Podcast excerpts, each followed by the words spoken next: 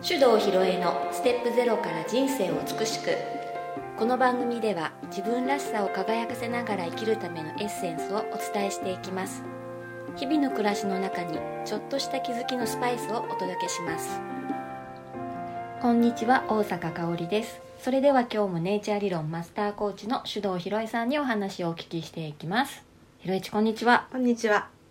ねはい。夏休み。今日からな夏休み？今日明日ですね、うん。今日は終終業式っていうのこところが多いんじゃないですかね。そうですね。まあ地方によっていろいろちょっと違うかもしれませんが、うん。あのー夏休み、冬休みね、うん。春休み。うん。休みで子供が家にいると、あ 憂鬱だわっていうお母さんの話を。増えるのかな？やっぱりどうなんでしょう？聞きます。学校行っててくれたから楽だってねね。まあね家にいるとね、うんいろいろね目につくからねうんう。んあのーやっぱりね、最近気がついたことがあって。うんえー、と私あのネイチャー理論をこう広めているのはその人のうん自分らしさに気づいてもらってうん自分の持っている強みを目いっぱい活用して成果を出すっていうことを伝えてるんですが、まあ、その延長線上でやっぱりこう子どもの特性を理解した、うんその子らしさを引き出す子育てっていうのをねうん。推奨してるんですけど、なんか伝わらない感じがあってねうんうん。発見しちゃったのよ。そっか、うん。ななんだろう、それはね、うん。あの親はうん。子供をうん。自分の思い通りにししようとしてるから、うんその子がどういう特性かとかそこ関係ない。うん、チクッとするね、うん。ちょっとそれ私もね。私の思い通りに、なんでならないのって思ってるから、うん。子供がどんな特徴でどんな強みなのかとかっていうそういうことをそんなことはどうでもよくてみたいな。うん。人がかなりの割合でいるんだってことに気がついてしまいました それはの。うん。ね。いやどうなんだろうね。でも香りもそうだったんでしょ？いやそうそうそう。私はね、もうねコントロールしたくてしたくてうん。お母さんの言ってることがうん。正しいんだからうんうんうん。こうしてた方がいいのよっっていうのが強かったからうんうん、悩んでたよ、本当、うん。あそれそのそういうふうに言ってる自分に悩んでたの？そうそう。なんで私こんなにコントロールしたいんだろうっていうのに悩んでた、それはねかなり進んでると思う。あ進んでんの？うん、うん。そうだね。そうかな、ん。だってさ大半のお母さんはそうじゃなくて、うなんで私の言う通りにならないのかっていうところで悩んでんだもうん。んだいぶ違うじゃん、うんそうよね。また要するにかおりんは、うん。えー私は子供を自分の思い通りコントロールしようとしてるけど、うん。本当は良くないのにと思ってたそうそうう、そうそう。うん。本当はこの子のやり方でやった方が幸せなんだろうな、うん、でもなんで私はそこにねこう介入してうん。レールを引きたがるんだろうっていうのはうん、すごい悩んでた。それはね、う ん相当進歩的な考えよ。あそうなの。うん、だからそういうふうに思う場合はね、うん。もう完全にかおりん自身の問題でしょ、うんそうそ子うそうそう。供のことじゃなくてね。だからそこはあそっかってかおりんも気づいたじゃないですか、ネイチャー理論うんうんで自分の特性を知った時に、うんうんあ私は自分の価値観うでん。ジャッジしやすいタイプなんだ。そだからかって思っうて、うん。あまたそうしようとしてるけどちょっとやめとこうとかね、うんうん。コントロールするっていうことになって、うん。まあ、今うまくいってるよねうん、うん、比較的ね、うん。毎回ではないですよ、うんうんうんうん。でもあのそういうことではなくてさ、うん。えっ、と大大半のっていうか、まあ、かなりどのぐらいっていうのは私もちょっと割合までは分からないけど、多くのお父さんお母さんが、えー、と自分が正しいうん。子供が間違ってる。うん。だから自分の言う通りにしてればいいんだってうん。いう考えだから悩みの質としてはね、子供が言うことを聞かないんです。っていうふうになるのか、うん。言うことを聞かないんですってなるのか、うんうんそっかそっかそっか。言うことを聞かないことが悩みなうん。いや私はね言うこと聞かないものだと思ってたから、の。うんうん。なんて言ったらいいんだろうな。そこがうん、それなのに私はこうやりたいっていう、うんうんうん。そこの葛藤だよね。葛藤だよね。うん。うんうん。素晴らしいよ。素晴らしい。でもその話はぜひお母さんたちの講座でしてあげてほしいところだけどね、ねまあでもやっぱりこう子供がねあのなんていうの？そう親が正しいと思っている方向と違う方向に行こうとするのをなんとかこう引き戻してね。うん。まあ自分のあの敷いたレールに乗っけようとするっていうのが多いよね。うん。それでまあそれの極みみたいなのを最近見た。うん。うん、やっぱりねあの親がまあ教育者でいらっしゃるんでねあのやっぱりいい学校に行くことが、まあ、価値が高いというふうに思っていて、まあそこでお子さん本人がね、うん。成長とともに自我が目覚めてきて、うん。本当はこういう風なの僕は望んでないのにみたいな感じでまあちょっとこう変調をきたしてしまうというねそういうのを見ましたね。うんまあ、でもそういうのはすごいたくさんあってつい最近の報道でねあったでしょ？なんか中学受験でうん。お父さんが子供を殺しかけたやつ。うん。あったね。うん。うん。あれもあのーまあ、最初はねなんかこうその報道を見るとじゃあこう試しに受けてみるかい？みたいな感じから始まったみたいだけどいざ受験するってなったらお父さん血眼になっちゃってね、うん。なんで勉強しないんだ？みたいな感じになって、えーこう刃物でね脅したりして、子供はもう完全にね精神病むよねそんなんがねねびっくりしちゃうね。なんかいっぱいあるんじゃない？そういうのが。うん。程度の差はあれど？うん、それであのーまあ私たち田舎に住んでるんでねうん。あんまりそういうこう勉強の面でカリカリしているの見ないけどさ、まあ首都圏に行くと中学受験はおろか小学校幼稚園も受験でしょ？だからもうそこからこうエスカレーター式のシステムに入れなかったら人生の落語者みたいになっちゃうから。だからもう親親が本当にさあのなんか中学小学校の受験は子供本人よりなんか親がね面接とかあったりするらしいじゃないですか、まあ、だから必死だよね、うんうん子供の成功のために。うんみたいな感じ、うんうん。まあ、だからこの辺はもう非常におおらかだと思いますよ。いやそうでしょうね。ううん。とはいえね、うん。やっぱり子供が言うことを聞かないっていう質の悩みを抱えてる人が多くて、うん。まあどうしたらいいですかねって言われたらやっぱかおりんがさっき言ったやつ、うん。いや子供は言うこと聞かないもんですよね。うんうん。でもでそれ言って解決ししないする？しない？あそういう悩み方してる人にとっては、私悪者だね。無責任なこと言う人だなみたいうんうな、ん。感じだと思いますが、あの自分が子供の頃をちょっと思い出してみてほしい、うん。うん、親の言う通りに全てやってきた？うん。私はだから多分、うん。自分の経験上、うん親の言うことを聞いてなかったけし、うん。で親も私私のこうね進むところあんまりこううん。示さな示さないって言ったらおかしいんですけど、ううん。るさく言わなかった人なので、うん逆になんで私お母さんみたいにできないんだろうっていうそういうとこがあったのかなと思って。なるほどね。うん。まああの結局のところ人は自分が見たものしかできないんで、うん。子育てに関しても、うん。自分が育てられたようにしか育てることができないんですよ、普通は。だからあのあ反面教師ってのあるかもね。厳しくされたから、うん。あれはかわいそうだから、うん。自分はしないどころとかもあるかもね、うん。でもやっぱり潜在意識に刷り込まれてる幼児期の記憶っていうのはねかなり強固なんでまあなんとなくそれに似たことをやってしまうんだと思うね。へえうん。じゃあ言うことを聞かないんですって言ってる今のね、うん。こう親世代は、うん。自分が子供の頃もうん。もしかしたら親の言うこと聞いてうん。やってきたこともある、うん、かもしれないし、えー、と聞いたかどうかはさておき、うん。親がこうしなさいああしなさいって言ってたってことだと思ああそっか。う、うん、それを見てたんじゃない？うん。うん。多分ねえっ、と今のお母さんで例えば30代ぐらいの人だとすると,、えっと親は50代から60代ぐらいうん。うんだとするとえー、と私たちのちょい上の世代だから、うん。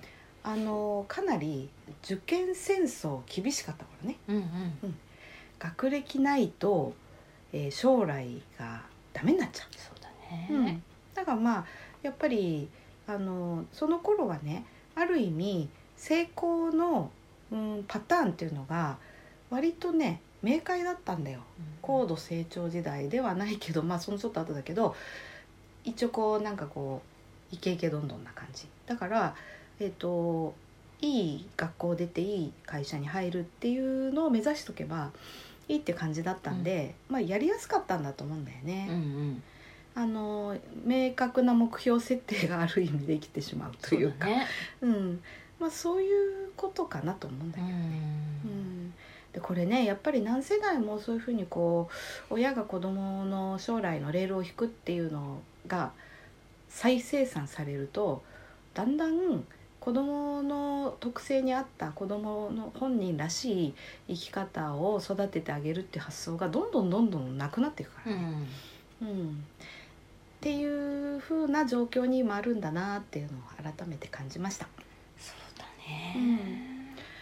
まあ例えばその私の自分の話をすると別に親はうんと大学行けともいいとこに勤めろとも言わなかったんだけどね、やっぱり私もそれにすごく影響されてるなって思ったの。なんでかっていうと私の父がうんとか田舎の出身でねえー、ともうなんかこうダムの底に沈んじゃった 村なんだけど、えー、とすごい頭良かったんだよね。うん。でもう田舎の秀才だったわけ。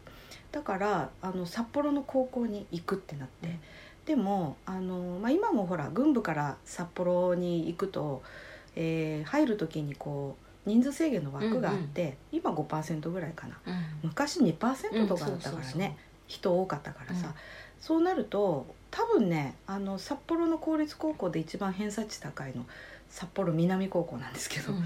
入れるぐらいの学力あったみたいなんだけどやっぱり軍部の枠設定でちょっとリスク高いってことになって、えー入りやすそうな札幌工業高校ってとこに入ったんですよ、うん。まあ実業学校だよね。であのまあうちの父のさらに両親は、まあ、工業高校に入れば就職も有利だし、まあ、安定してるんじゃないかっていう考えだったんだけど父はめっちゃ不満だったみたい。うん。で結局そんなに家が裕福じゃないから高校出てすぐ就職したんだけどそのせいで自分は出世できなかったって思ってたんだよね、あそうなんだ。うん、だから、お前らは大学に絶対行けと。うん。大卒っていう肩書きがないと今の世の中はいい仕事に就けないんだからうん。だからとにかくな勉強だけはしといた方がいいって。ガミガミ勉強しろってわけじゃないんだよ。お父さんはそれで苦労したんだっていうのをすごい聞いてたの。うん。であうちのお父さんねあの数字832だったんだよ、うん。すっごいさそういうの話す時熱量大なわけ。よ、うん。だからあそうなんだって思ってね、うん。やっぱり大学にちゃんと行かなきゃって思ったんだと思うんだよね、行けと言われたわけじゃない、うん。でもお父さんそれで苦労したんだって来られるとさあこれ私が大学行かなかったらお父さんが悲しむと思っちゃったのね。はあ。だからそういう形でもレールを敷いちゃうんだよ、うんうんうん私が大学受かった時やっぱお父さんもめちゃくちゃ喜んだもん、うんうんうん。お母さんはそんなんでも別にそんな大学まで行く必要あるの？みたいな感じの人だったけど、うん。お父さんはすごい熱心だった。へえでそういう影響を受けたんだと思うんだよね、だからなんとなくだけどやっぱりちゃんと大学にで大学を出てちゃんとしたところに勤めないと将来苦労するんだっていう刷り込み入っちゃってたからさ自分の人生はそういうふうになったうんうんの。うん、で市役所入ったら安泰だって、うんうん。うん、これお父さん喜ぶなって。そっか。いや実際喜んでたよ、うんうんうん。まあ、でも入った途端にいやー違ったなって思ったけどうん。ね、うん まあそんな感じでした。そっか。うん。そういう形のレールっていうのもあるのか。あるある。だからある意味うんと私はなんかちょっと素直だったんだね。そうですね、うん、親の敷いたレールに乗っかったけど、40過ぎてからやっぱ違ったわってね、うんうん。全部ゼロリセットしちゃったからさ、まあそりゃはねお母さんは悲しむよね、はあうん昔はあんなにいい子だったのに40過ぎてからぐれちゃった。って言われたね、あそう、うんでもその時はまあもう父は死ん死んでていなかったから、うん。あのもし生きてたら何て言ったかなっていうのはまあ今でも思うけど、あうんうん。うんまあそんな感じです。それでまあ私が自分の経験を通じて分かったことっていうのは、やっぱりこうどどうしてもその自分の過去のねあの経験とかを自分の子供に投影するっていうのは、やっぱりあのやってしまいがちなことなんだなっていうのは理解してんの。うんううんん、だってやっぱり自分の理想とするこうコースにね子供が乗ってくれたらさ嬉しいもんね。いやそうね素直にね、うん。うん。うんってことなんです。だから気持ちわからんでもないなと思うけど、それをやっちゃうとあの子供の人生おかしくなっちゃうかもしれないよっていう話。そうね。うん、40歳でグレてもねってね。うん、まあそれもさ、まあいいんだよね。うん。その人の人生だから、うん。私はあの今にしてみればひどいことにななっちゃったなって思うけど、でもそのプロセスも全く、うん。まあ、無駄だとも思ってないし自分らしくていいなって思ってんだけどあのあとなんか母親の嘆き方を見たらねいやーこれでよかったのかなとかねいろいろ思ったからさ。うん、それでねそのなんかこう自分の思い通りにしたいっていうのがその自分なりに気づいた理想を子供にねうん。投影するっていう現象だからあのみんな無意識のうちにやるもんだっていうのはね理解はしております。うん。うんうん。いやじゃあ私もやっぱりやってるわ、うん。うん。やってるやってる。でその上でなんだけど、うん。んとある時ねうん。あの私がまあ市役所でやってた仕事でその技能訓練校ってあるんだけどさ、あの大工さんとか左官屋さんとかさ、そういうまあそう技能士さん職人さんだよね、うん。職人さんの訓練校の事務を担当してたことがあったんですよ、うん。市役所の職員の時代にね。でねその職人さんたちが自分の技をこう披露するイベントをやるってことになったの。うん。でそれ初めてやるイベントだから、まあ、立ち上げから企画からずっとね職人さんたちと共に考えてうん。どんな風にやろうかってやってったんだけど職人さんだからさ、まあ、口悪いしうん。格好はなんかすごいし、うん。あの威圧感あるし、うんうん怖ってまだねその時私20代だったので、うん ドキドキしながらさ、であのでもねやっぱりなんか付き合い始めるとすごくいい人たちでなんかめちゃめちゃその腕もいいしね。だからあこの職人さんたちの素晴らしい技術をどう見せるかっていうことで私もすごい一生懸命関わってまあまあなかなかいいものができたなと思ったんだけどその時ねあの大工の組合の青年部長さんがねなんと私と同じ手動さんっていう名字だったんだけどさ、うんうんその手動さんがあと話しててね私いやいや大工さんの仕事って本当にすごいですよね。尊敬するなっていうようなことを本当に心の底から言ったんだよね。そしたら「いや言ってもらえて嬉しいけどさ」って「手動さんね自分の息子が中学出て大工になるって言ったら何て言う?」って聞かれてさ「え？っ?」てそれは私の選択肢になかったやつだと思って。へえなんて言うかな。いやでもな頑張ってねってこう本当にそれをね応援してあげられるかって言われた時にちょっと迷ったのよ。でそれはやっぱり自分の親が大学ぐらい出てないとって言っててそれをなんて言うんだろう信じてるっていうかさ潜在意識層まで入っちゃってるから中学出て大工って言われた時にありえないっていうのが先にやっぱ来ちゃったんだよね。うんうん、でその大工さんは「ねそんなもんなんだよ」って。だってあんた大学出てんでしょ？大学出て市役所入ってさ俺たちと全然生活違うんだもん。だよこれね技術がどんなにいいったってさ。ね中学で大工になれってなかなか言わないでしょ？これが今の職人の現状なんだよって。うんうんうん。めちゃくちゃ考えさせられたことがあってね。まあでも今はあのそういう生き方も全然ありだと思うんだけども、当時はやっぱりねそうは思ってなかったな。うん。まあだから私の中にもどこかし知らぬ間に学歴という物差しがもう確固として確立されちゃってたよその時は。うんうん。だそれと外れるものを許容できたかというと難しかったかもね、うんまあそんな経験をしたわけです。うん。いやねそうなんか考えさせられますね。うん。うん。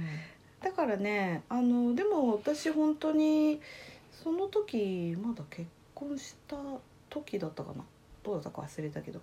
あの本当に、まあ、子供生まれてからも時々そのこと思い出してた、まあ、特にあの息子がねまあ進学するのか就職するのかなんて話になった時はなんかいややりたい仕事に早く就いた方がいいって思ってる自分と本当にすぐに社会に出していいのかなとかね。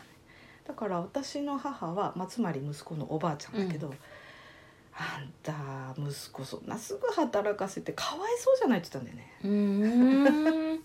ああやっぱりこういうふうに思ってるんだ。要はうちの母もその父がねあの高校しか出てないから俺こんな苦労したんだってずっと聞いてるわけだよね、だからそういうふうに思ってたんだなみたいなね。だね。うん、だからねあのやっぱりそこがその価値観っていうことなんだよね、まあ、自分がこう築き上げてきた価値観と違うものを受け入れろって言われても難しくいやそうそうて。であの子供に対してはさよりそういうの強く出るからね。うんうんそうだね。なんかね。まあ私がね 経験した中から得た知見はそれなんだよ。でじゃあどうするかってことなんだけど、あのまずねそういう自分の思い通りにならないって言ってるお母さんたちに言うのはいや気持ちは分かりますっていうのは認めるのだって私もそうだったから、うんその上で子供はお母さんとは別人格の生き物で、むしろ未来から預かってる人材なんですよ。